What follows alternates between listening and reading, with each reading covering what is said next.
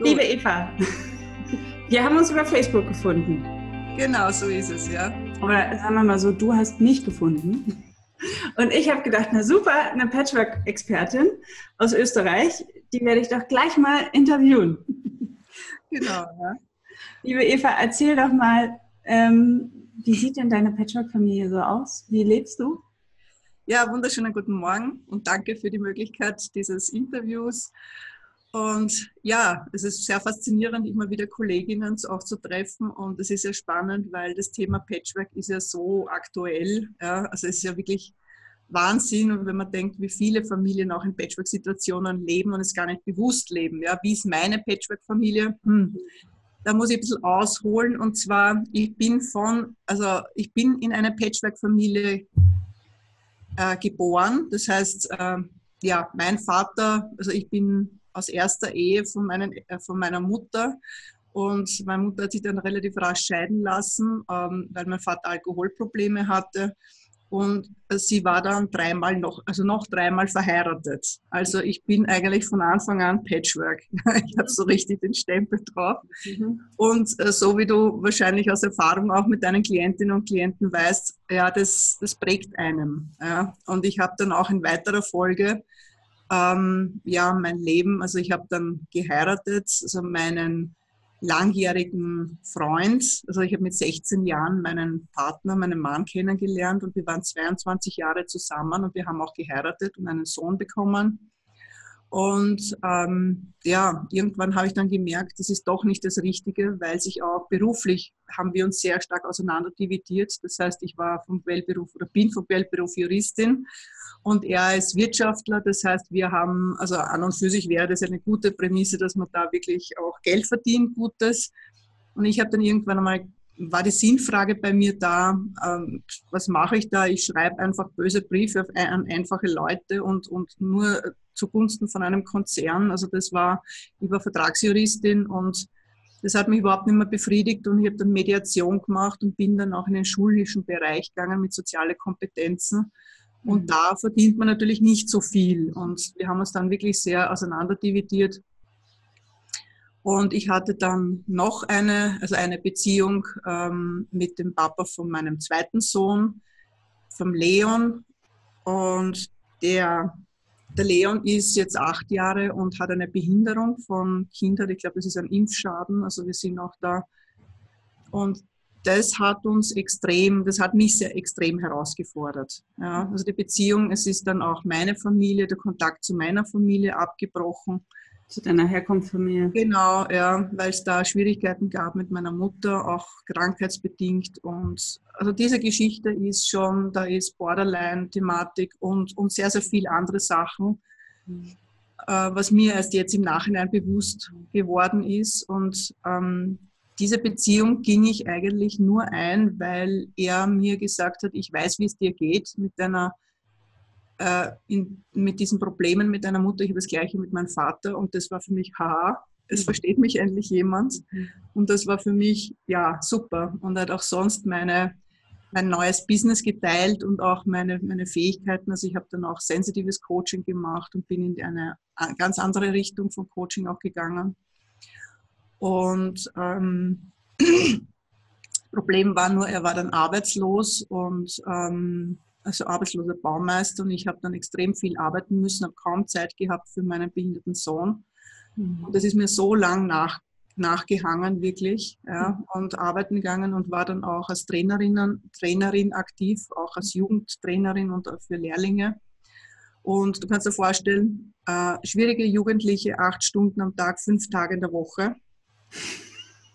Ja, wirklich sehr herausfordernde und mhm. also wo du dich vorbereitest und ähm, Plan A, Plan B, Plan C und spätestens um 9 Uhr hast du schon Plan D. Mhm. Weil einfach so viel Aktuelles da ist und so viel, ja, so viel heraufbricht, auch von den Jugendlichen, was halt bedient werden will. Und ich kam dann nach Hause und hatte dann auch noch meinen kleinen Sohn und überhaupt nicht gewusst, was da überhaupt Sache ist. Ja, keine, äh, keine Diagnose, keine gescheite. Schwierigkeiten mit meinem Ex dann auch noch, der, der die Beziehung oder das Ende der Beziehung auch nicht so richtig verarbeitet hat und mir dann auch die Schuld gegeben hat an der Trennung. Also es war hinten und vorn eigentlich wirklich total krass und es hat dann gemündet, dass mein, mein zweiter Partner dann Alkoholprobleme gehabt, massive, mehrmals in der Psychiatrie war und dann am Schluss auch noch einen Selbstmordversuch äh, unternommen hat. Ich habe ihn irgendwo gesucht in ganz Österreich, ja, hab, er war Linzer, bin mit meinem behinderten Sohn herumgefahren ja, und ich war einfach nur fertig. Also das war, er hat dann, hat sich herausgestellt, er hat sich auf einem Parkplatz, ist er gestanden mit seinem Auto, hat sich die, äh, die, die Kehle durchgeschnitten und es hat ihm niemand irgendwie geholfen. Also das so Zivilcourage. Mhm. Ähm, wir haben ihn dann gefunden, er ist dann in die Psychiatrie gekommen und, ähm, und ich habe dann gesagt, so, jetzt kann ich nicht mehr. Also er hatte noch, äh, er hat noch eine Tochter aus erster Beziehung, mit der war das Verhältnis sehr gut. Also ich habe sie auch immer wieder mitgenommen, ohne ihn, also mit, mit meinem Sohn dann auch. Also mit allen, alle drei Kinder sind wir auf Urlaub gefahren. Habe sie als meine Tochter gesehen, die ich nicht hatte. Mhm. Und ihr Quant gekauft und sowas. Ein paar Sachen in der Erziehung von der Mutter habe ich nicht ganz geteilt. Aber dadurch, dass sie eh nicht so oft bei uns war, habe ich jetzt nicht irgendwie das Muss gesehen, da mich irgendwie einmischen zu müssen oder dürfen. Mhm. Ja, und dann war es einfach arbeiten, arbeiten, arbeiten. Und ich habe gesagt, nein, es geht nicht mehr, ich kann nicht mehr. Er ging dann wieder zurück in seine Heimat, also Heimat. Bei uns ist das Wien und, und, und Oberösterreich ist schon sehr unterschiedlich. Und hat dort einen, eine Anstellung Gott sei Dank bekommen, hat sich dann auch wirklich um den Kleinen auch gekümmert, sieht aber das Problem, Problem jetzt mit der Behinderung überhaupt nicht. Also er, er will das nicht wahrhaben. Ja. Und dann lernte ich meinen, ähm, ja, nach einiger Zeit meinen jetzigen Mann kennen, der auch Trainer war am Wifi bei uns. Und also ich war einfach nur noch K.O., ich war fertig und ich wollte eigentlich nicht noch eine Beziehung haben, ja, also wo die schwierig war, sondern habe eigentlich gemerkt, dass er wieder so ähnlich jemand ist, mit dem er lachen kann, mit dem er Spaß haben kann, der fürsorglich ist, der einfach wie soll ich sagen, eine gesunde Seele hat, also wirklich auch äh, mental gesund ist. Und er hat den Kleinen in Leon, der war da dreieinhalb, wirklich angenommen. Er hat, ist mit ihm spielen gegangen. Also es war wirklich so herzlich und das habe ich auch vorher gesehen. Also wenn einer kommt, dann wirklich, dann muss er sich mit meinen Kindern gut verstehen. Anders geht es gar nicht, weil das wirst, wirst du auch wissen. Also da, da lasst man sich auch auf niemanden ein, wo, das, wo es Schwierigkeiten da gibt. Ja. Und er war damals schon 48 und hatte nie Kontakt zu Kindern, wollte auch nie Kinder. Er hat auch keine eigenen. Er hat keine eigenen, genau. Er hat nur eine Beziehung gehabt, das war 20 Jahre.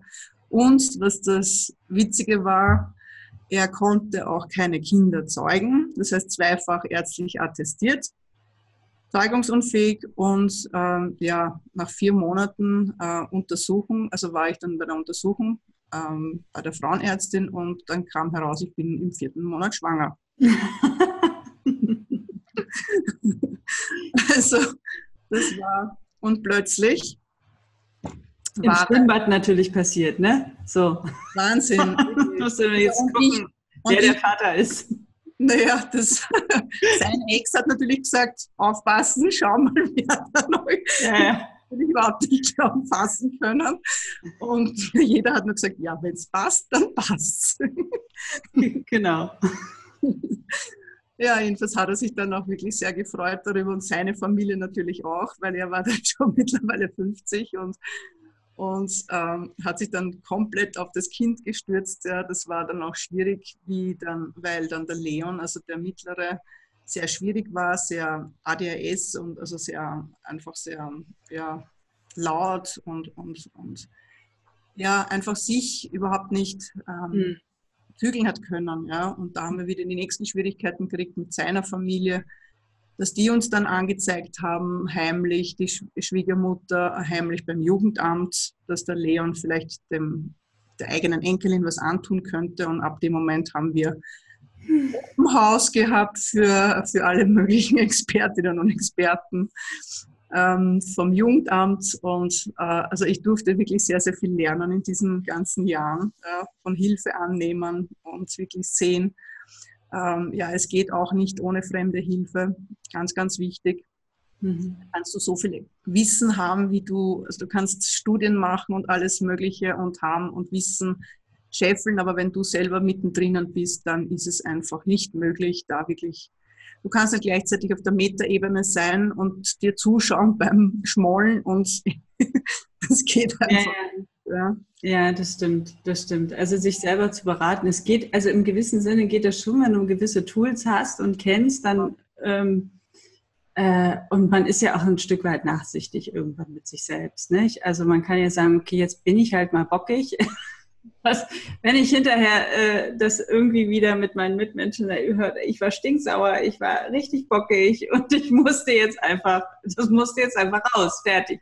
Dann ja. ist das auch okay, ja, wenn man nicht auf sein Recht beharrt. Und äh, mhm. da darf man ruhig ein bisschen nachsichtig mit sich sein. Ist das die Patchwork-Hölle, von der du. Ja, ja, es war wirklich jahrelang die Patchwork-Hölle. Also nach meiner Scheidung hat das, hat das wirklich angefangen. Mhm.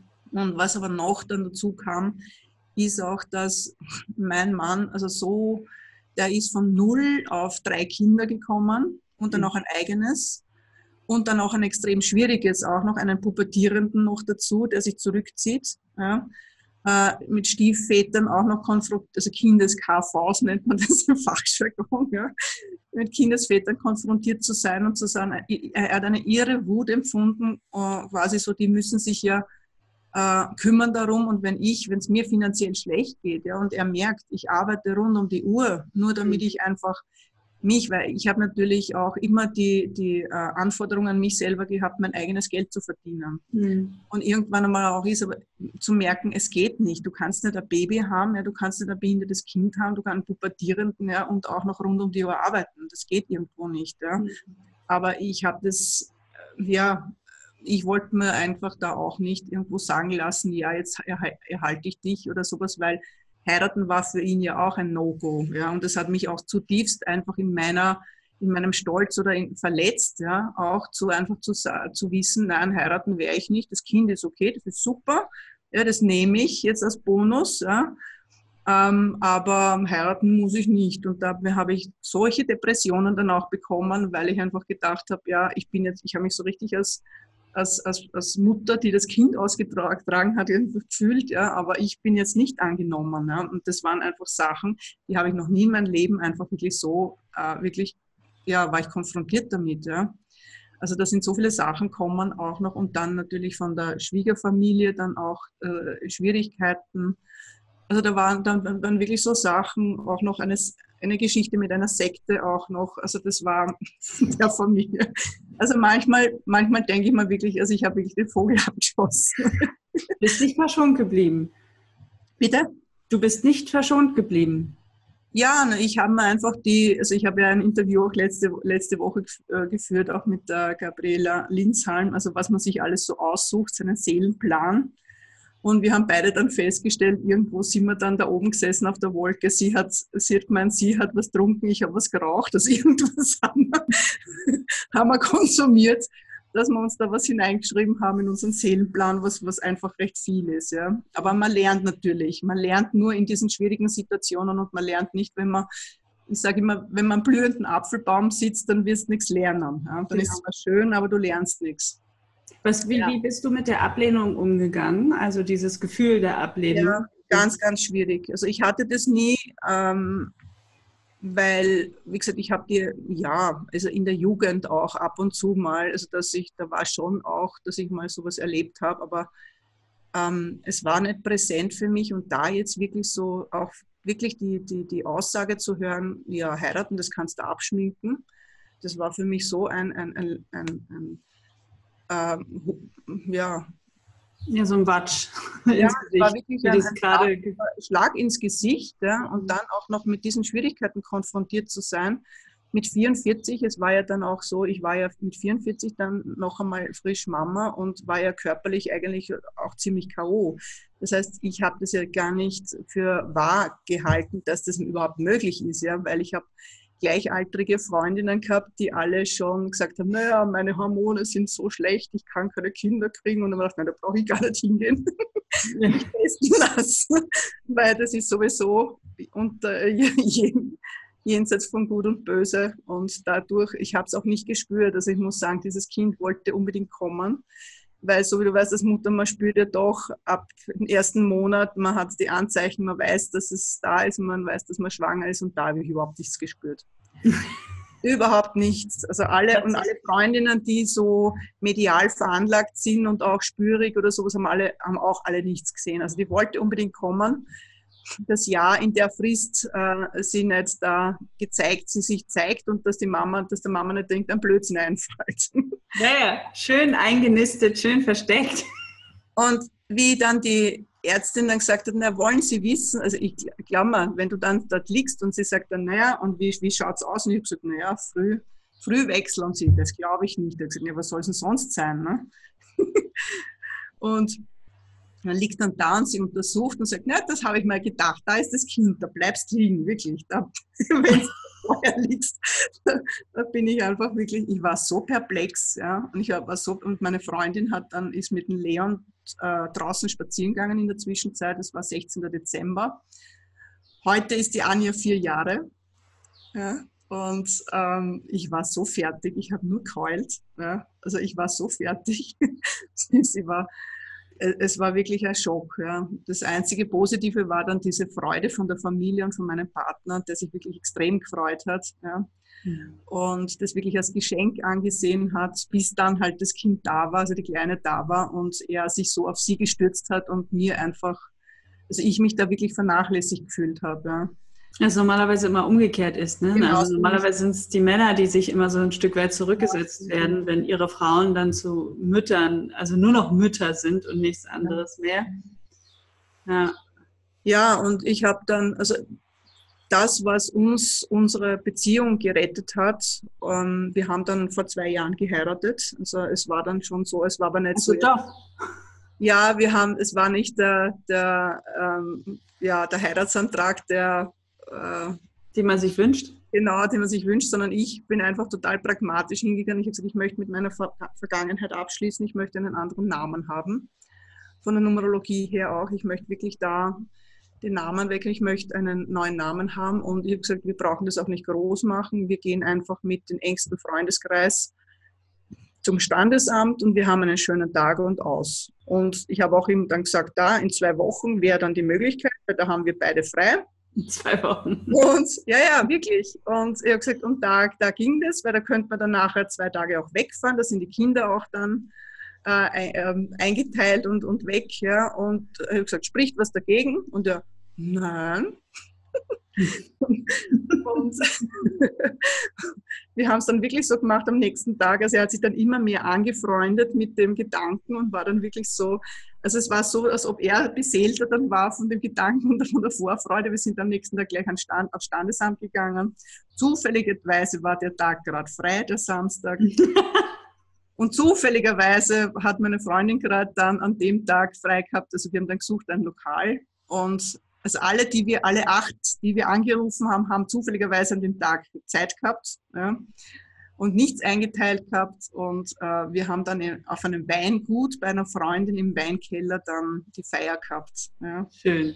Ja. Das, das, das klingt ja wieder romantisch. Ja, das war romantisch. Es war auch so, also ich habe dann ja, um 30 Euro irgendwo ein Kleid gekauft, ja, also ein weißes, haben das halt zusammengestellt, er hat einen, einen alten Anzug genommen und wir haben gesagt, wirklich, wir wollen nichts jetzt wirklich ausgeben, sondern dass wir wollen einfach wirklich so, wie wir sind, quasi hingehen und einfach das Ja-Wort geben. Ja. Und wie haben deine Kinder darauf reagiert? Also das würde mich interessieren, dass du A geheiratet hast und B dann auch den gemeinsamen Namen abgegeben hast. Du hattest doch sich, oder? Ja, ja, ja. du, ähm, die beiden Kleinen haben es gar nicht, also die haben, die, die, kriegen das gar nicht mit, die haben auch nichts, also denen haben wir das auch nicht gesagt, weil die Kleine war ja erst zwei Jahre. Mhm. Und der Leon ist auf einem Stand von einem Zweijährigen, der hat es auch nicht mitbekommen. Der war damals bei seinem Papa.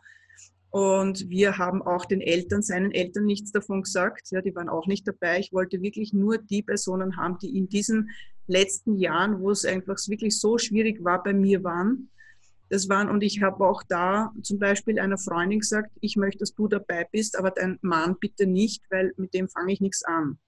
Mhm. Das hat einen riesen Eklat dann auch im Freundeskreis gegeben und gesagt, das ist meine Zeit und ich suche mir das aus und das, da kommen wirklich nur die Menschen, ja, die ich um mich haben will. Mhm. Und so war es dann auch. Ja. Und ich habe das gesagt, das, das ist, da gehe ich keine, keine Kompromisse ein. Ich habe es beim ersten Mal bei der Hochzeit, wo alle Zeichen wirklich darauf standen, bitte heirate nicht. Ja. Mhm. Das war so witzig. Wir haben im äh, wir haben in Las Vegas geheiratet auf einer Rundreise ja, mein ersten Mann. Und das zweite in Klein Warasdorf an der ungarischen Grenze in einem 500 oder 350 Seelengemeinde ja, auf Kroatisch. Also das war komplett unterschiedlich. Und es waren so viele Anzeichen, ja. Also ich, der Pfarrer hat den Weg nicht gefunden, die, die, die, äh, es hat geschüttet wie in Schaf, aus Schaffeln beim Friseur, haben sie mich vergessen, ja. Also ich, äh, es war Wahnsinn, ja. Der, der, der Pfarrer hat die Papiere nicht gefunden, die, die Band hat nicht hingefunden oder hat einen Reifenplatzer gehabt. Es war Wahnsinn, wirklich. Es waren alles, bitte heirate nicht. Und trotzdem hast du es getan. Hast du es bereut im Nachgang? Du, ich habe ich hab meinen Sohn, ja, und der ist, also das ist unser Geschenk. Äh, und im Nachhinein, du weißt, man kann nichts, es ist so gekommen, ist an und für sich sehe ich so, ich habe eine Sonderschlaufe eingezogen, die mir vielleicht erspart geblieben wäre. Wenn ich aber auch quasi zu mir gestanden stehen hätte können und mir einfach zugestehen hätte können, ja, das ist äh, meine Entscheidung und ich will eigentlich nicht diesen Partner, weil der passt eigentlich gar nicht zu mir. Ich habe ihn rein aus der Patchwork-Situation geheiratet weil meine Familiensituation sehr schwierig war mit meinem Stiefvater und ich habe mir gedacht, wenn jemand schon einmal in meiner Familie drinnen ist, meine Familie kennt, ja, ich finde nie wieder jemanden, der, der das so ähm, versteht oder der einfach ja, mich so annimmt mit meiner Stammfamilie, mit meiner Geschichte. Und ich muss den jetzt nehmen, weil ähm, ja, wer anderer, der packt es sowieso nicht so ungefähr. Das ist, glaube ich, auch ein Vorurteil, welches ja so ein bisschen kursiert, wenn du irgendwie schon Kinder hast und vielleicht nicht nur mit einem Mann, sondern mit zwei oder weiß der Kuckuck, dann findest du niemanden mehr. Also niemand, der dich noch äh, will, so nach dem Motto. Ähm, aber das stimmt gar nicht. Ne? Das ist ähm, eigentlich ist das nicht, entspricht das überhaupt nicht der Realität. Nein, weil, wie gesagt, ich habe ja auch nicht geplant gehabt, meinen jetzigen Mann jetzt kennenzulernen. Wir waren ja, wir haben uns ja schon länger gekannt als Trainerkollegen. Mhm. Ich habe auch seine Frau als erstes kennengelernt, also seine Ex-Frau. Die war auch da tätig und ähm, es war witzig, weil er, er war schon länger alleine und er wollte dann unbedingt auch jemanden kennenlernen und ähm, ist, wir sind dann gesessen bei uns in der Pause dann mit sich zehn, zwölf Trainerinnen, er in der Mitte und hat immer gesagt, ja, er würde gerne jemanden kennenlernen, jemanden netten und sowas. Und ich bin nur gesessen und ich war einfach nur K.O., ich war müde, ich war einfach ausgelaugt.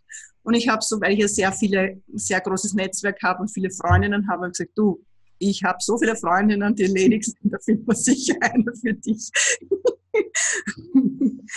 also es war wirklich so witzig und wir haben uns auch nicht auf dem ersten Mal, das heißt, wir sind dann gemeinsam, also hm. wenigen Male, wo ich weggehen durfte, sage ich mal, haben wir uns getroffen und ich weiß noch, und das ist ein Running Gag bei uns, ja, da hat er weiße Socken angehabt zu den Schuhen und das war für mich total, öh, Socken geht überhaupt nicht.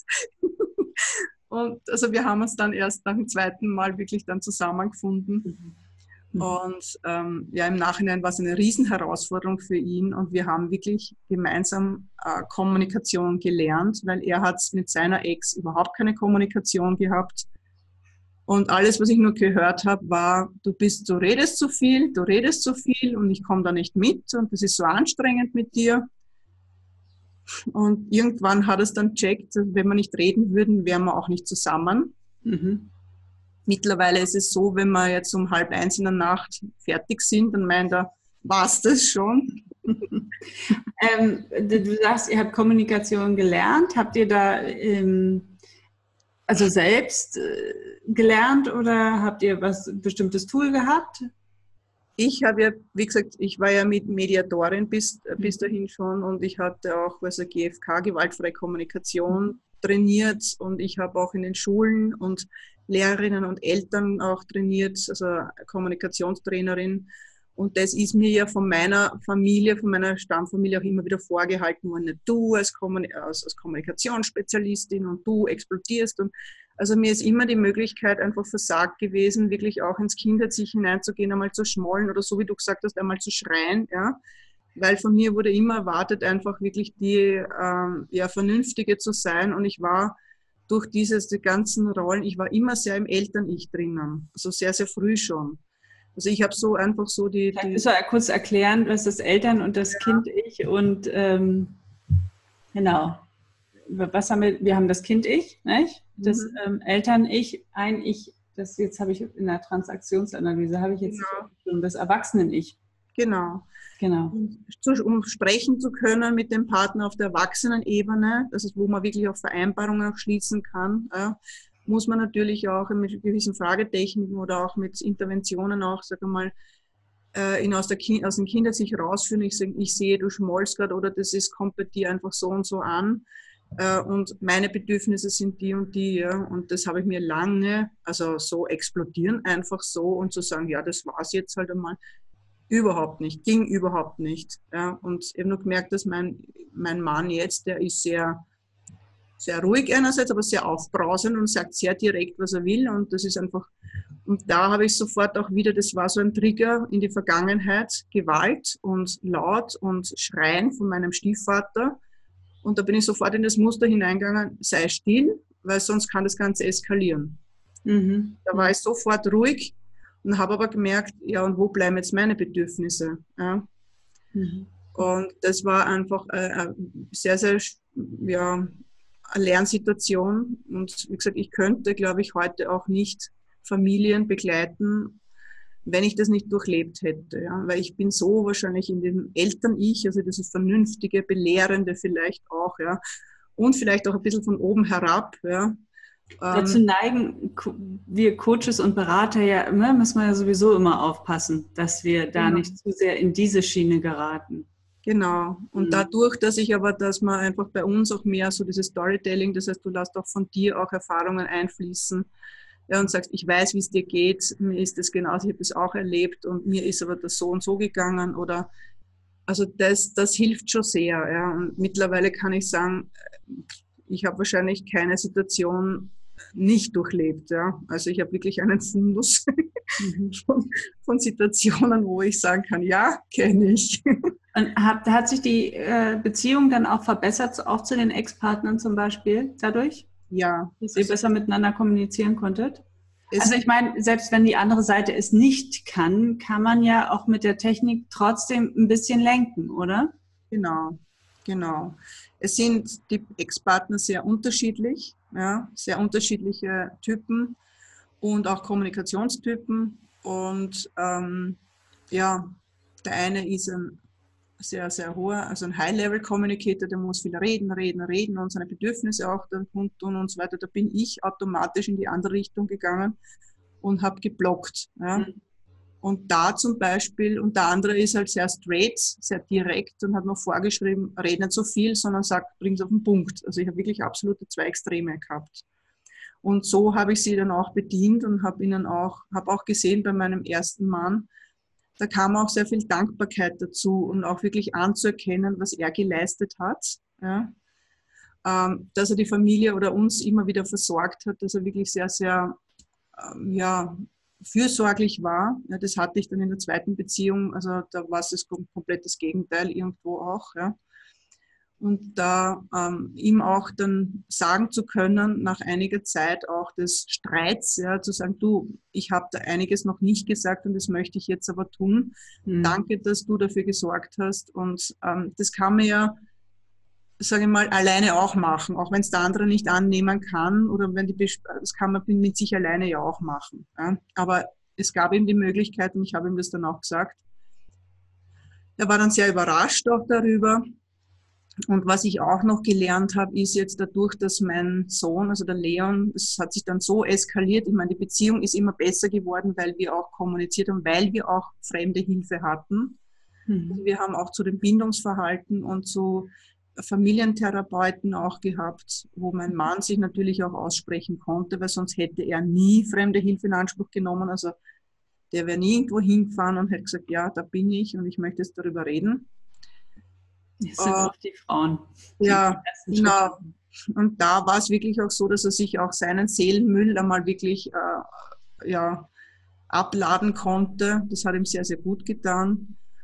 Und ich dann aber auch, ähm, ja, also es war dann so, dass wir beide äh, gemerkt haben, es geht mit dem Leon zu Hause einfach nicht weiter so.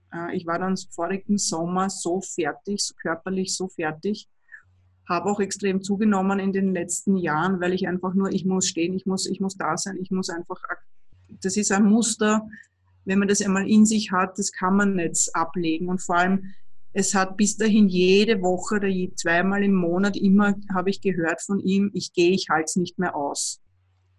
Ja, und wenn du das einmal hörst und du denkst, ha, jetzt kommt das Szenario wieder, ich bin alleine und ich muss wieder arbeiten rund um die Uhr, ja, dann ist einfach, da kannst du dich nicht zurücklehnen und sagen, ja, wird schon passieren und es wird schon alles chillig sein und das Vertrauen schiebt nach oben und so. Ja.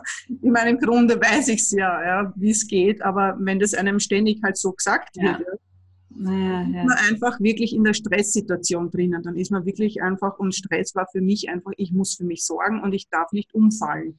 Mhm. Und das Umfall ist auch dieses Thema, ich muss essen, ich muss stark sein, ich muss einfach alles checken. Ja. Ich glaube, das ist ein, ein, hauptsächliches Thema, was gerade Patchwork-Mütter mit sich herumtragen. Ja. Du, ähm, also in der heutigen Gesellschaft ist es ja so, wir, wir sollen uns um, um, um, unsere Kinder kümmern. Wir sind meistens die treibende Kraft, die die Familie ein Stück weit auch, also die, die überhaupt zusammenhält und die, die trägt. Dann bleibt ich sag mal, nach wie vor, das kann ich beobachten und weiß aus Bestätigungen meiner Coaches, die, der Großteil der Hausarbeit immer noch bei der Frau hängen. Und dann sollen Frauen aber wirtschaftlich auch für sich selber Sorge tragen. Mhm. Und wir wissen, dass Frauen heutzutage nach wie vor wirtschaftlich auch immer noch schlechter gestellt sind. Ja, selbst wenn wir die gleiche Position wie unser Kollege haben in der Firma, verdienen wir prozentual weniger als er mhm. und haben auch schlechtere Aufstiegschancen oder schlechtere Chancen, das nächste coole Projekt an ähm, managen zu dürfen, weil die Gefahr, dass die Frau ausfällt, wenn ein Kind krank ist, ist einfach viel größer als beim Mann. Und es ist nach wie vor noch so, dass meistens die Frauen zu Hause bleiben. Und jetzt höre ich schon wieder die Mütter, die sagen, ja, ich will ja auch, ne? es ist ja auch mein Kind, ich möchte ähm, auch für mein Kind da sein. Ja, kann man auch, aber wir Frauen sollten dann, finde ich, nicht den wirtschaftlichen Preis alleine zahlen. Und das ist ja. immer noch gang und gäbe in unserer Gesellschaft. Und deswegen glaube ich, ähm, verausgaben Frauen sich, also die stehen unter enorm viel Druck und unter einer großen Belastung. Und da müssen wir echt auf, auf uns aufpassen. Ja? Absolut. Das heißt, von Life Balance oder sowas habe ich null. Ja? Mhm. Null gehabt. Ja? Weil es wirklich einfach so ist, ich möchte einfach oder ich muss für mich selber sorgen und ich muss für meine Kinder sorgen und ich kann mich auf niemanden verlassen, ja, weil ich hatte ja auch keine Familie im Background, das heißt, da gibt es auch niemanden und das ist, vielleicht habe ich mir das auch so hergezogen, das heißt, ich muss das jetzt durchstehen, was auch immer. Mhm. Was habe ich dann aber auch gelernt, so, ähm, wenn du nicht willst, dann akzeptiere ich das und dann gehe auch. Ja. Mhm. Also ich habe wirklich dann auch gesagt, gut, wir setzen uns zusammen, es ist traurig und ich weiß, dass wir einfach eine Möglichkeit hätten, aber wenn es so ist und wenn es absolut nicht mehr tragbar ist für dich, dann geh. Das heißt, er hat auch, wir haben auch eine, vor drei Jahren ein gemeinsames Haus gekauft, wo wir jetzt gerade sind. Das ist noch unfertig, also es ist schon fertig gebaut, aber es ist die Fassade noch nicht fertig. Mit einem riesen Grund, weil ich ja die Prämisse hatte, ich, ich muss jetzt auch für, für den Leon einen, einen Bereich schaffen, einen Garten, wo er einfach auch wirklich ähm, haptisch auch, also das heißt auch wirklich ähm, die ganzen Therapieformen, Ergotherapie und sowas gehen ja, gehen ja alle dann auf, auf Berührung und Spüren von sich selber. Ja. Und je mehr er in der Natur ist, desto mehr quasi kommt er zu sich selber wieder und spürt sich auch. Ja. Also er ist mittlerweile acht Jahre und braucht noch Windeln, also er spürt überhaupt nichts. Ja. Also ja, es ist einfach extrem schwierig. Ja. Und ähm, wir sind aber dann zum, zu meinem Mann gezogen in sein Haus vorher und das war direkt an der Straße. Wunderschöner Ort, auch ähm, direkt bei der äh, Serpentinen zu der Burg hinauf. Ja. Aber ich habe einen wahnsinnigen Stress gehabt, ja, wenn der rausrennt und es und er rennt dann, was nicht, er ist einfach total mhm. impulsgesteuert. Das heißt, wenn er was sieht, hört oder so, ist er einfach drüben und rennt über die Straße. Ja. Mhm. Dann hast du auch noch ein Kind, ein kleines, ja, und dann weißt du nicht, wem rennst zuerst nach und das ist einfach nur Stress. Ja. Und sein Haus ist aber mittlerweile, es ist auch noch nicht verkauft. Ja, das heißt, es ist auch so der Punkt, ja, was braucht er noch, um loslassen zu können? Mhm. Ja, und ähm, mittlerweile haben wir sehr gute Kommunikationsbasis. Wir können auch lachen, wir können auch wirklich, sagen wir, wir haben Humor. Ja.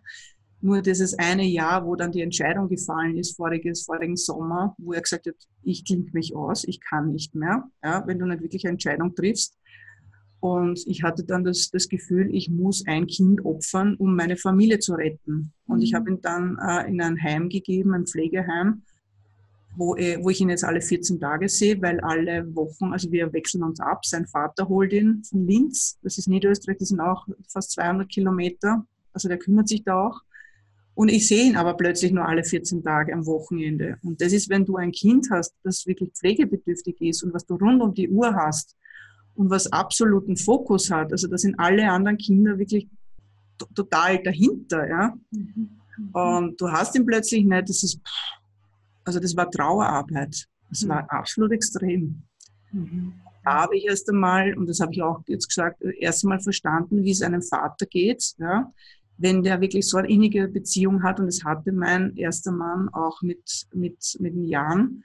Ja, und der muss ihn dann loslassen und sieht ihn dann nur alle 14 Tage. Es war wirklich Trauer. Und ich habe das dann wirklich respektieren können und sagen können, wow, Wahnsinn, was da wirklich an Emotionen da hoch ist. Und das muss man wirklich auch, dem muss man auch Platz einräumen. Also nicht, ich habe da bin, hab ein bisschen so geschmollt auch nach der Trennung, weil er mir natürlich die Schuld gegeben hat. Wobei wir wissen, es hat nie jemand, nie nur eine Seite Schuld, sondern das ist, ergibt sich auch so. Und ähm, ja, und natürlich wollte ich dann nicht das annehmen, ja, dass ich an allem schuld bin und dass ich jetzt auch an dieser Trauer schuld bin, ja, mhm. dass er seinen Sohn nicht mehr sieht. Ja. Also das ist, also ich habe wirklich alle Facetten mittlerweile, glaube ich, durch. Und ja, mittlerweile ist es so, dass es sich einspielt. Also dass der Leon, wenn er da ist, ähm, ist es sehr schwierig, weil er natürlich dann hundertprozentig dann ähm, versorgt muss. Mhm. Aufmerksamkeit braucht. Ja, und es war schon so, dass die beiden anderen schon Aufmerksamkeitsdefizit-Signale äh, geschickt haben. Die Kleine ist im Kindergarten vorigen Sommer plötzlich einfach umgefallen, ja, hat einen, einen Anfall gehabt, ist umgefallen hat, und äh, das war für, für mich eindeutig ein Zeichen, sie hat zu wenig Aufmerksamkeit. Hallo, ich bin auch noch da. Ja. Mhm. Und äh, der Große hat auch mittlerweile jetzt eine Muskelschwäche, dass man, die man neuro, neuromuskuläre Muskelschwäche, also die man jetzt auch genetisch abtesten lassen müssen. Und jetzt kommt er mit dem und mit dem. Und ich habe gesagt, gut, du hast eh Aufmerksamkeit, du kannst jetzt einmal wieder stoppen. Mhm. Und mit der Schule, der ist in der HTL, also da wird es auch spannend. Mhm. Und so wie du sagst, also für mich war das Schwierigste einfach zu wissen, ich habe meine Berufung, ich habe meinen Beruf, ja, ich weiß, was ich will, businessmäßig, ja, ich will rausgehen, ich will was bewirken in der Welt. Und du hast aber drei Kinder, nicht aber, sondern du hast drei Kinder, ja, die dich brauchen. Und das war für mich extrem schwierig, ja, weil ich habe mich lange Zeit, also mit dem ersten Kind lange Zeit nicht wirklich als richtig als Mutter gefühlt, sondern ich habe da wirklich immer so, weiß nicht, ich habe wirklich Schwierigkeiten gehabt, mich meine Mutterrolle einzunehmen. Ja? Und dann der Leon, der hat mich da wirklich so aufgerissen, muss ich sagen. Also der hat mich wirklich dann, also an, an Herzlichkeit, an Dings, der hat mir wirklich das Herz wirklich total aufgemacht und gesagt, du bist Mutter und du hast jetzt die Verpflichtung auch. Ja? Also das war, aber ich sage, ich kenne es und ich war sicherlich nicht die Mutter, sagte, ich bin bei meinen Kindern zu Hause und ich möchte es unbedingt machen. Hast, konntest du dir ein gutes Helfernetzwerk äh, schaffen ja. ringsherum? Weil oh, ich, ich sag mal, ohne Helfernetzwerk geht es ja nicht. Das ist ja auch ähm, eines der wichtigsten Stützen, die Mütter brauchen, um auch auf beiden Ebenen aktiv, also oder ich sag mal, ja, gut zu sein, gut als Mutter zu sein und auch gut ähm, für dich zu sorgen und für dein Business, ja. Also ähm, ja, das ist, das war Gott sei Dank immer eine Stärke von mir, dass ich ein gutes Netzwerk habe. Mhm. Ja.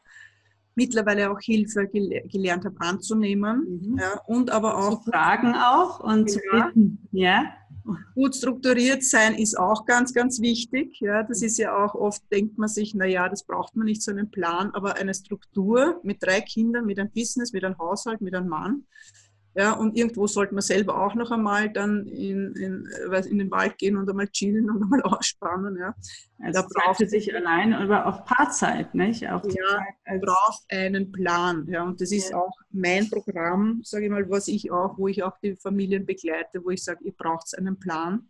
Mhm. Ihr braucht auch, äh, auch ein, ein, Netzwerk, auch so dieses, diese Ressourcenspirale, ja, wo man wirklich schaut, wer steht im inneren Kreis, wer steht ein bisschen draußen, wo gibt es noch Möglichkeiten? Gibt es vielleicht irgendwo eine Nachbarin, die eh alleine ist als Oma und die da gerne in genau. Einsatz ist und so. Ja. Die freuen sich ja auch mitunter, ja, wieder ja. Kontakt zu Kindern zu haben und, genau. hm. die sich wirklich, äh, sich nicht so gut zu sein, auch Hilfe zu, um Hilfe zu fragen, weil es ist oft eine Win-Win-Situation. Ja.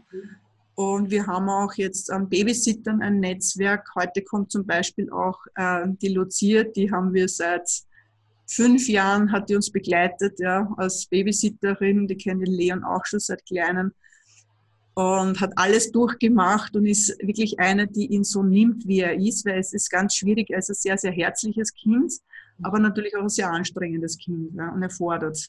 Mhm. Und da gibt es wenige Menschen, die wirklich auch, sagen wir, ihn so nehmen können und einfach ohne zu fordern und zu sagen, na, wie bist denn du drauf und was kannst du alles nicht. Ja? Mhm.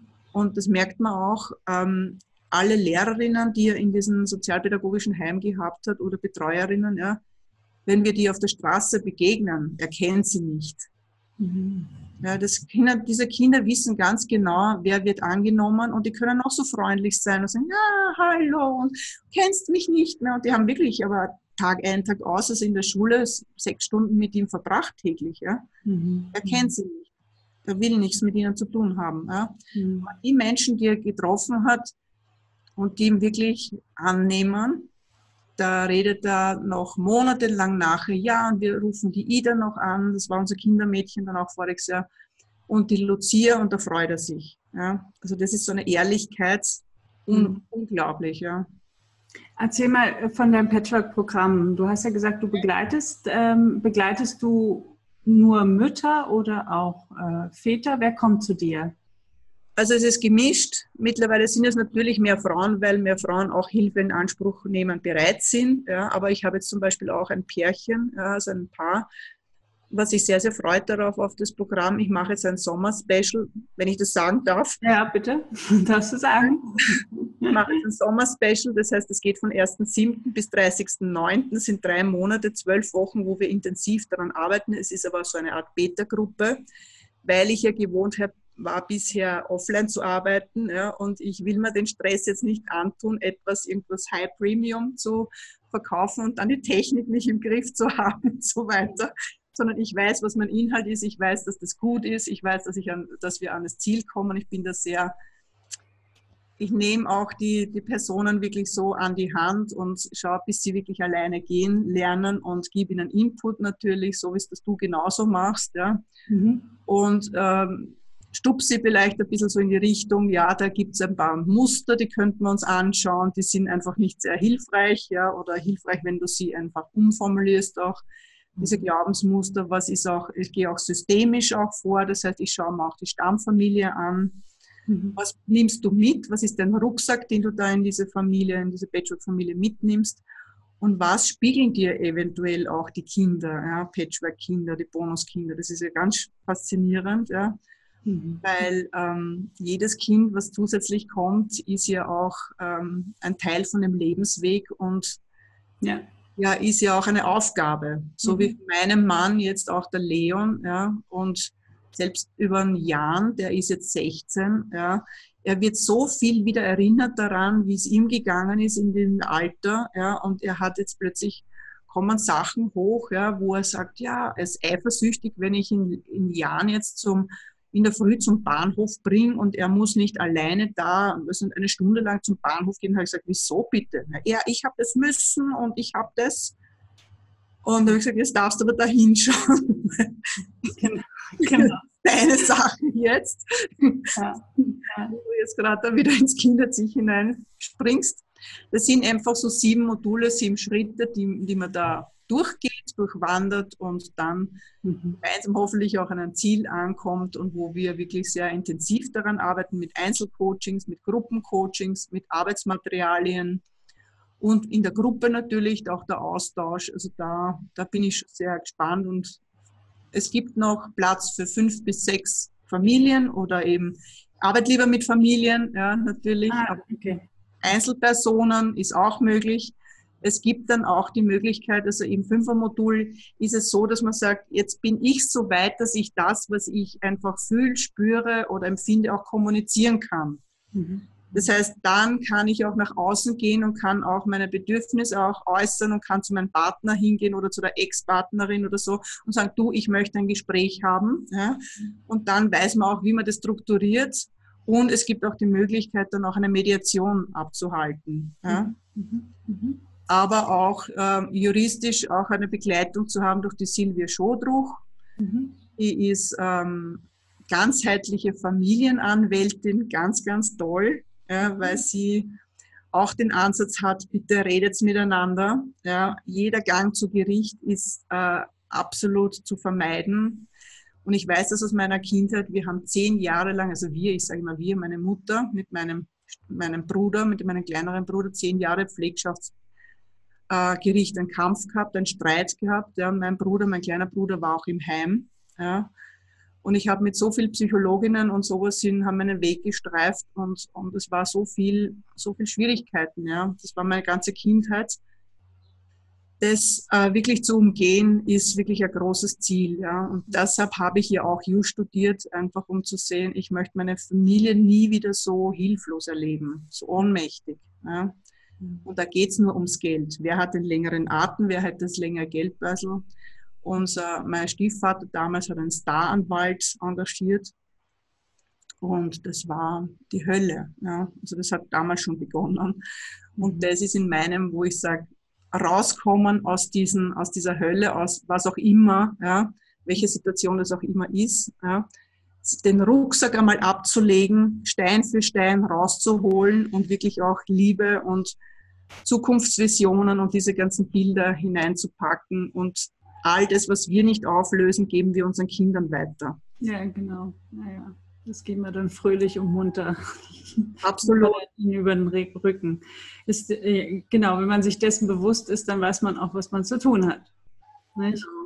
Genau. genau ja, sehr schön. Ich werde das Programm, was du hast, dieses Sommer-Special hier darunter verlinken. Also in den Kommentaren hier bei Facebook, beziehungsweise im Podcast, in den Shownotes oder bei YouTube in der Beschreibung. Genau.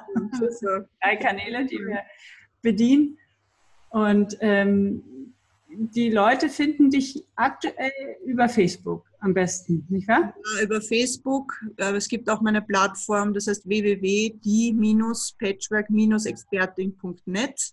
Okay, das ähm, verlinke ich dann auch. Genau, und dort ist auch mein, äh, die Möglichkeit zu einem Patchwork Erstgespräch oder einer Sprechstunde. Ja, das mhm. ist weniger, es ist überhaupt nicht verbindlich. Du weißt selber, Einzelgespräche sind auch dazu da, dass man überhaupt einmal herausfindet, ist man überhaupt miteinander, sage mal, das der Richtige oder die Richtige und kann man überhaupt gemeinsam diesen Weg gemeinsam gehen. Ja. ja. Weil es gibt so viele unterschiedliche und ich denke mal, wer auf dich reflektiert, der ist bei mir wahrscheinlich falsch und umgekehrt, ich weiß es nicht, aber es, ist, es gibt so viele Spezialistinnen und, und Expertinnen, mit großen I. Ja. Immer mehr, ne? Immer mehr, ja. Und ich denke mal, jeder findet ähm, sein. Aber es braucht es auch. Ja. Also mir, mir, fehlen immer noch ein bisschen die Männer. Ich hätte ja. gerne noch ein paar mehr Männer mit äh, dabei. Das würde ich ganz schön finden. Da bin ich noch auf der Suche. Also solltest du mal einen finden, der sich. du jetzt im Netzwerk, oder? Genau, der sich intensiv mit Patchwork-Themen beschäftigt. Denn ähm, Super. Ja. Genau, also dann, dann gib mir mal, oder wer auch immer, ja, wer sagt, hier, ich kenne einen Experten Mann, der sich ausschließlich mit dem Thema Patchwork oder ganz intensiv mit dem Thema Patchwork beschäftigt. Das würde mich freuen, weil ich möchte auch gern viel mehr Männer hören. Ja, das ja. ist also auch, auch, aus deren Sicht, aus der, genau. der Sicht, das ist ganz äh, spannend. Mhm. Hm. Genau, ja. Und wer Fragen hat, einfach unten in die Kommentare. Wir beantworten das dann hinterher, nicht wahr, liebe Eva? Gerne, ja. Und ich sage jetzt einfach Danke für das Interview und dass du da zu Hause zugeschaut hast, gerade wenn du gerade zugeschaut hast. Ja. Und ja, bis bald, ihr Lieben. Macht's vielen, gut. vielen Dank und alles Liebe aus Österreich. Ciao. Tschüss.